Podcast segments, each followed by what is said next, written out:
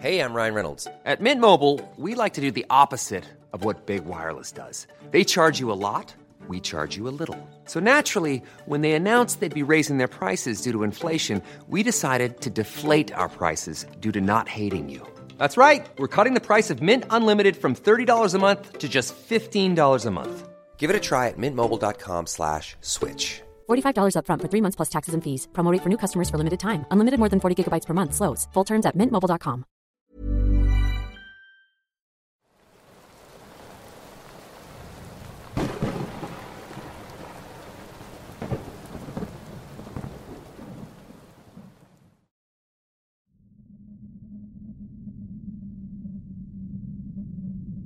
Vivía en las afueras de la Ciudad de México, en un pequeño poblado con pocos habitantes, cubierto en los alrededores, mayormente por montañas y árboles muy altos. En ese entonces tendría aproximadamente 23 años de edad. Y bueno, por falta de recursos económicos, solo pude terminar la secundaria. Después de concluirla, me dediqué a trabajar para ayudar a mis padres con los gastos. Aunque ellos no estaban de acuerdo, me sentía útil ayudándolos. Fue a mis 20 años que comencé a dedicarme a realizar mandados en un carro pequeño. Trabajaba de 9 de la mañana a 5 de la tarde, por lo que el horario era accesible para realizar otras actividades. Así pasó el tiempo, y un día el dueño del local me llamó pidiéndome que le hiciera favor de entregar una mercancía, ya que él tenía que arreglar otro asunto y no podía hacerlo. Dicho encargo era de extrema importancia, por lo que, aun siendo las 10 de la noche, debía hacerlo al no haber alguien más. Mentiría si digo que no me molestó el hecho de tener que salir esa hora, y más teniendo en cuenta que ya no era mi hora de trabajar. Pero el encargo era importante y el jefe pagaría extra por hacerlo. Sin más, tomé mis cosas y tan pronto como estuve listo partí a mi destino, el cual quedaba más o menos a una hora de camino. Ya era bastante entrada la noche, por lo que apenas podía ver algo con la iluminación de la unidad. Aún así, el camino de ida transcurrió con normalidad. Llegué a mi destino sin problema y entregué la mercancía en cuestión. Registré mi salida y cuando estaba por subirme a la unidad, la señora que me había recibido se acercó y me dijo que tuviera mucho cuidado con el regreso. Es un camino peligroso y más de un cristiano se ha llevado un susto, mencionó. También dijo que tuviera especial cuidado cuando estuviera cerca del río, pero la verdad es que tomé la advertencia como algo normal y agradecí a la señora antes de irme. Manejaba de regreso cuidando no quedarme dormido, aunque el camino no fuera largo. Al pasar cerca del río que había mencionado la señora, la unidad comenzó a fallar. El motor comenzó a vibrar mientras reducía la velocidad, para finalmente terminar apagándose. Intenté encenderlo, pero cada esfuerzo era inútil. Así que, entrando en desesperación, me bajé de la camioneta para empujarla hacia la orilla, con el río a unos ocho o nueve metros de mí. Esperé por unos minutos a que pasara algún vehículo, pero además de oscura, la carretera estaba completamente vacía. Es un camino poco transitado y por la hora no era de extrañarse que no pasara nadie. Seguí esperando cuando a lo lejos escuché un grito. Este se prolongó lo suficiente, dejándome ver de dónde provenía, justo del otro lado del río. Con la poca luz que había gracias a la luna, pude ver que se trataba de una mujer de mediana estatura. Tenía vestido negro y emitía un grito lastimoso. Le grité preguntándole si necesitaba ayuda, pero ella solo seguía emitiendo su lamento mientras movía sus manos como haciendo señas para que fuera donde estaba. De hecho, me pasó por la mente ir a ayudarla, aunque la desconfianza por dejar solo el auto me detuvo.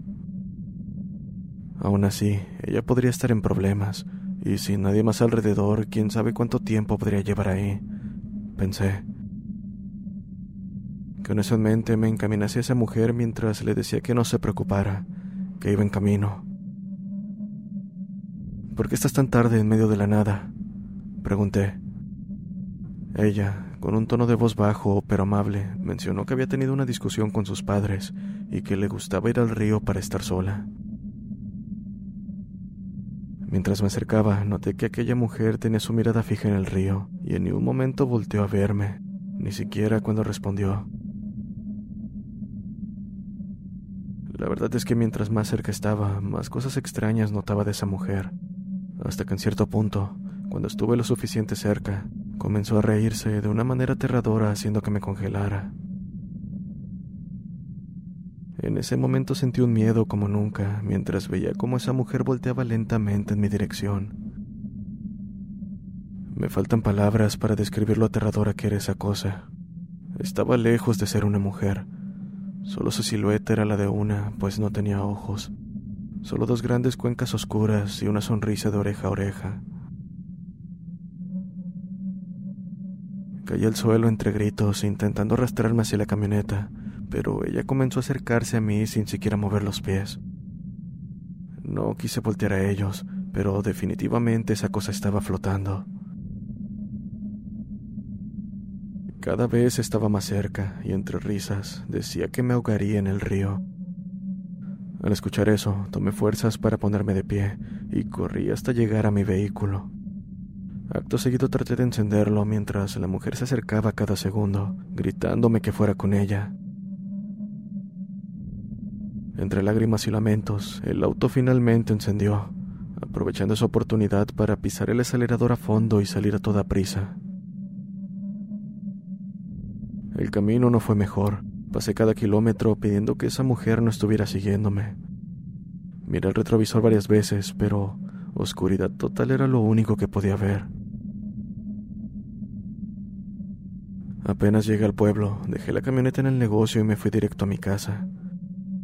Apenas pude conciliar el sueño. Por la mañana, un poco más calmado, le conté lo sucedido a mis padres, y ellos, con una expresión seria, me dijeron que me creían, pues tiempo atrás habían pasado por algo así, pero que solo habían visto a la mujer de lejos. Una semana después, fui con mi madre a la misma localidad pasando por aquel camino, solo que esta vez de día. ¿Quieres detenerte en el río? mencionó mi madre. Aún recuerdo la cara de espanto que puse, pero aguantándome le dije que no había problema. Bajamos y nos dirigimos al punto donde había tenido esa horrible experiencia. Al estar cerca y de día, me di cuenta de que había una cruz bastante vieja, con el nombre de una mujer. Sentí ganas de vomitar al ver eso. No pude evitar pensar en lo que hubiera pasado si esa mujer lograra poner sus manos en mí. Desde ese día decidí no pasar por ese camino de noche, y si por alguna razón llego a hacerlo, siempre será acompañado.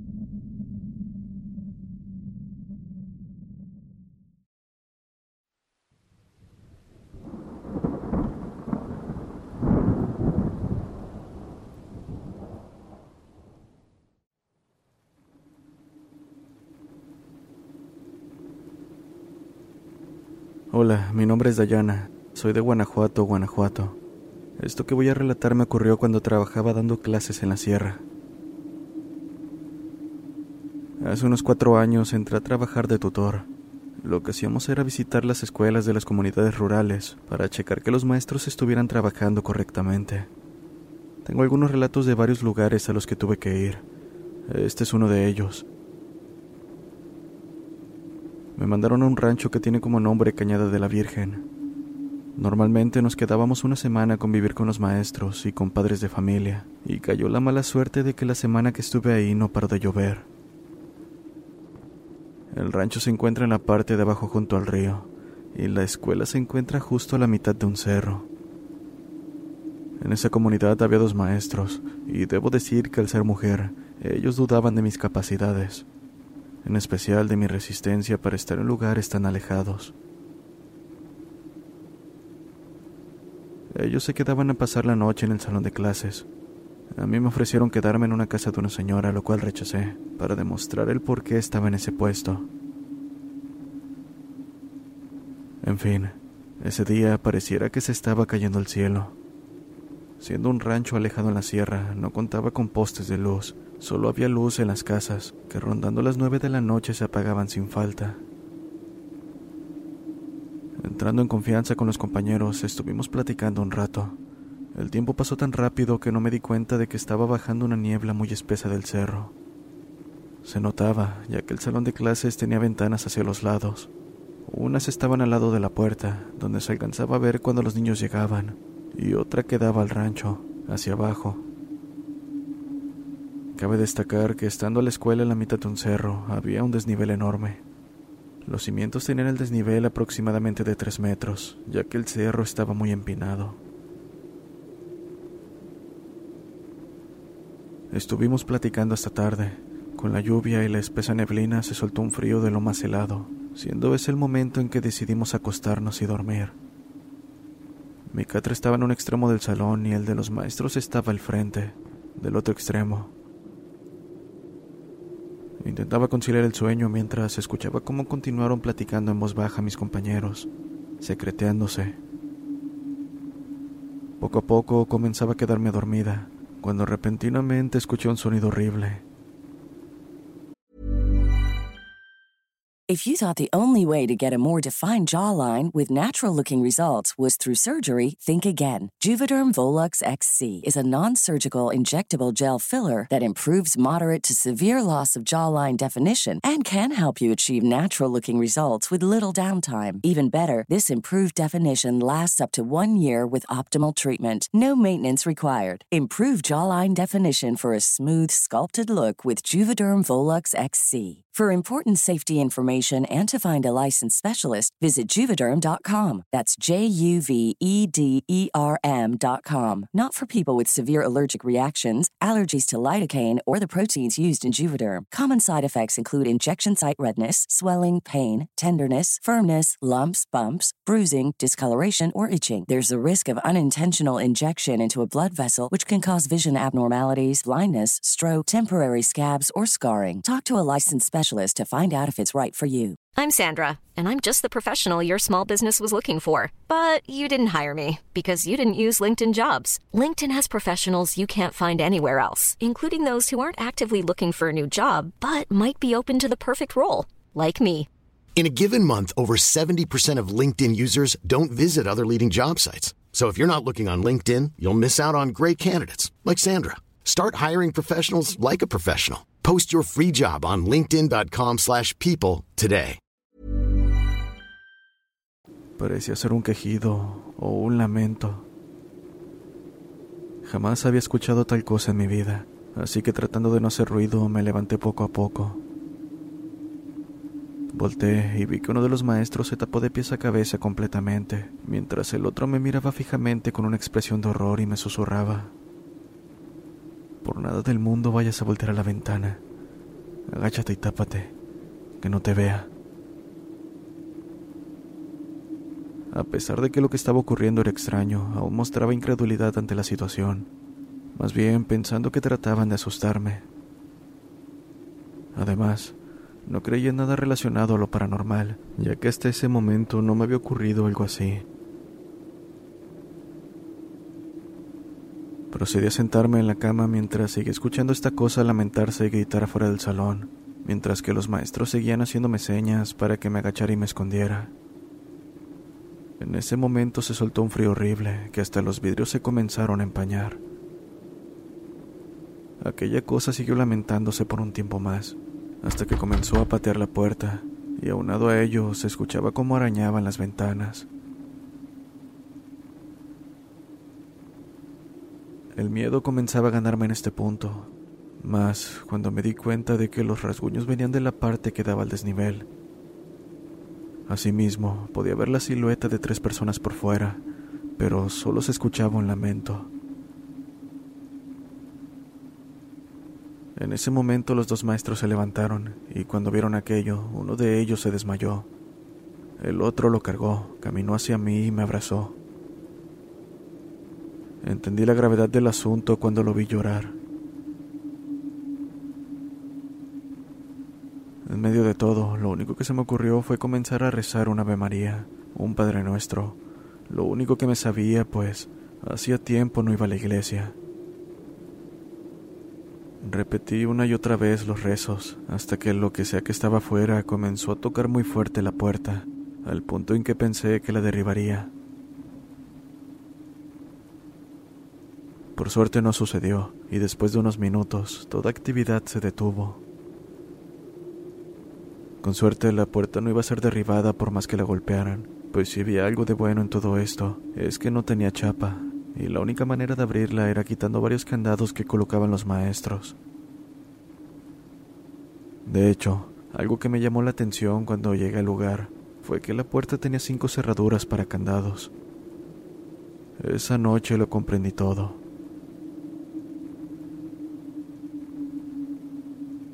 Después de ese día, los maestros comenzaron a tratarme con mucho respeto, creo que por la tranquilidad que mostré ante la situación. No entré en pánico, pero la verdad es que al principio me mostré así porque no entendía lo que estaba pasando. Después de pasar por esa horrible noche, hablé con los padres de familia para que se viera la posibilidad de que los maestros se quedaran en alguna casa. Más que nada para que no tuvieran que pasar por otra situación así. Algunos mostraron su molesta e inconformidad, ya que no tenían espacio, pero me puse reacia y muy molesta. De hecho, al verme no hubo necesidad de explicarles qué es lo que había pasado. Solo les dije que no iba a exponer la seguridad de mis profesores de esa manera, con esa cosa que quién sabe qué sea, acechándolos cada noche. Cuando terminé de contarles esto, los padres de familia se miraron unos a otros, y una señora, la abuela de unos alumnos, accedió a que se quedaran en su casa. Aún así, los maestros no duraron mucho en la comunidad, tal vez dos meses más de lo ocurrido. No explicaron el porqué de su decisión, pero a mí, siendo su jefa directa, me explicaron que un día subieron a la escuela por un cargador de teléfono alrededor de las nueve de la noche. Al estar bajando, algo alguien derribó a uno de los maestros. Lo tomó del pie y lo arrastró a un camino que había hacia el cerro. El otro corrió aterrado por ayuda, pero no tuvo que caminar mucho, ya que en ese momento algunos pobladores iban hacia arriba con lámparas y machetes. Después de buscar por unas horas, lo encontraron desmayado con varios raspones y un golpe fuerte en la cabeza. Quedó inconsciente cerca del río que está del otro lado del cerro. El presidente de la junta fue el encargado de llevarla al hospital, pero a los superiores o a mí jamás se reportó algo. Desde ese día no se supo más de los maestros, pues no volvieron a pararse en el pueblo ni siquiera para recoger sus cosas. Después de eso, yo estuve yendo a cubrir por cuatro meses, pero la hija del presidente estaba cerca de mí. Me acompañaba en la mañana al salón y cuando salía pasaba por mí. Durante ese tiempo nunca me dejó sola. Pregunté algunas veces sobre detalles para estar al pendiente, para que no me llegara a pasar algo así, pero nadie quiso decirme más. Para mi suerte, durante esos cuatro meses no pasó algo como lo que pasé esa noche, o algo de lo que le sucedió a mis compañeros.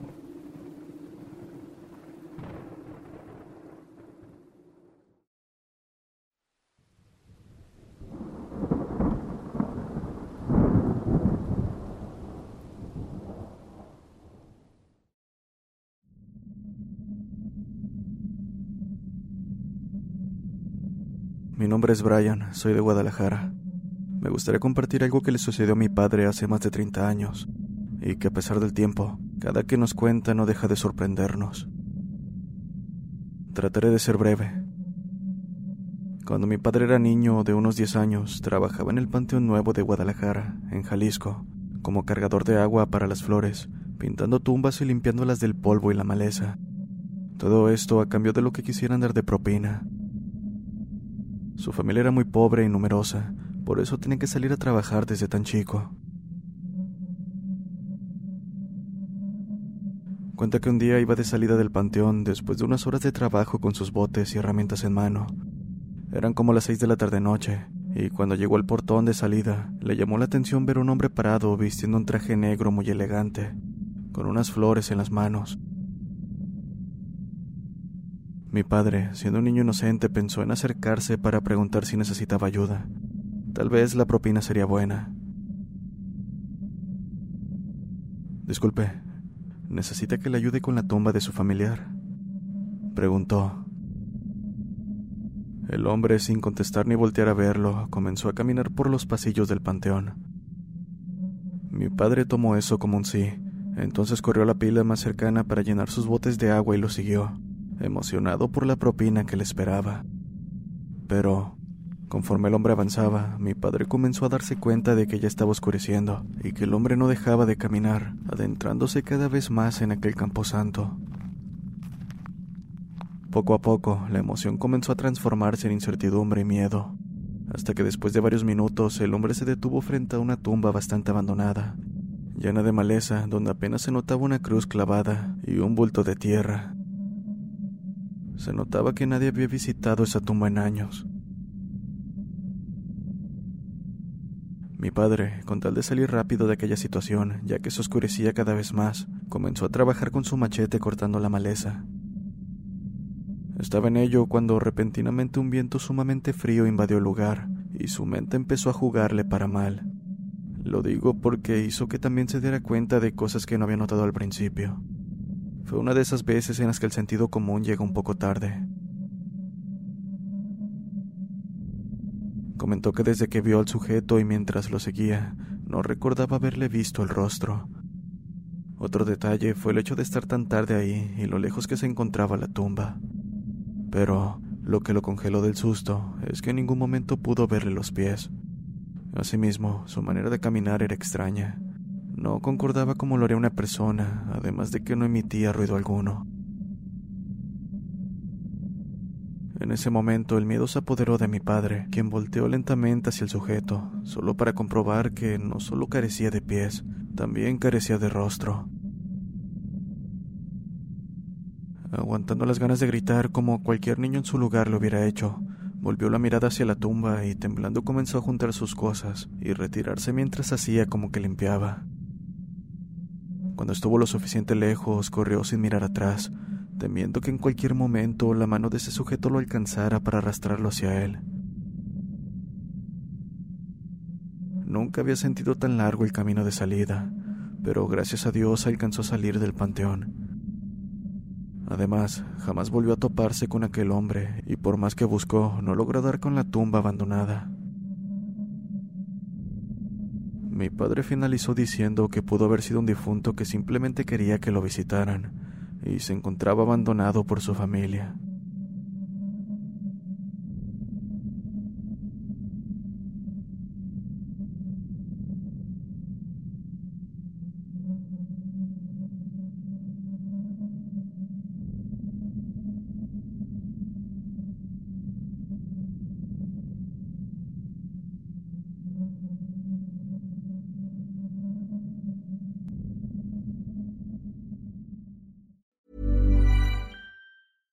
Flexibility is great. That's why there's yoga. Flexibility for your insurance coverage is great too. That's why there's United Healthcare Insurance Plans.